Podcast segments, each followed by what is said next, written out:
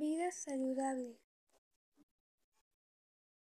Mi nombre es Yamila Pablo Huerta de tercero B y a mí me gustaría aprender en este nuevo periodo en la escuela pero también en casa más sobre mi cuerpo y las funciones que tiene y que todavía no conozco.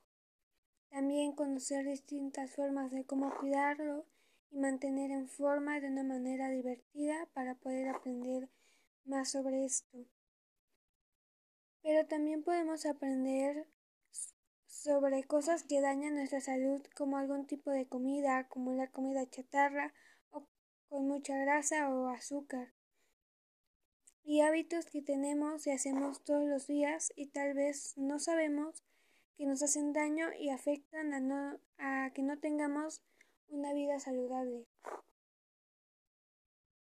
También podemos hacer diferentes actividades en la escuela o en casa para seguir aprendiendo sobre la comida y hábitos saludables para mantenernos en forma que sean atractivas para nosotros y así pongamos más empeño a aprender con estas actividades y así ponerlas en práctica en nuestra vida diaria para siempre.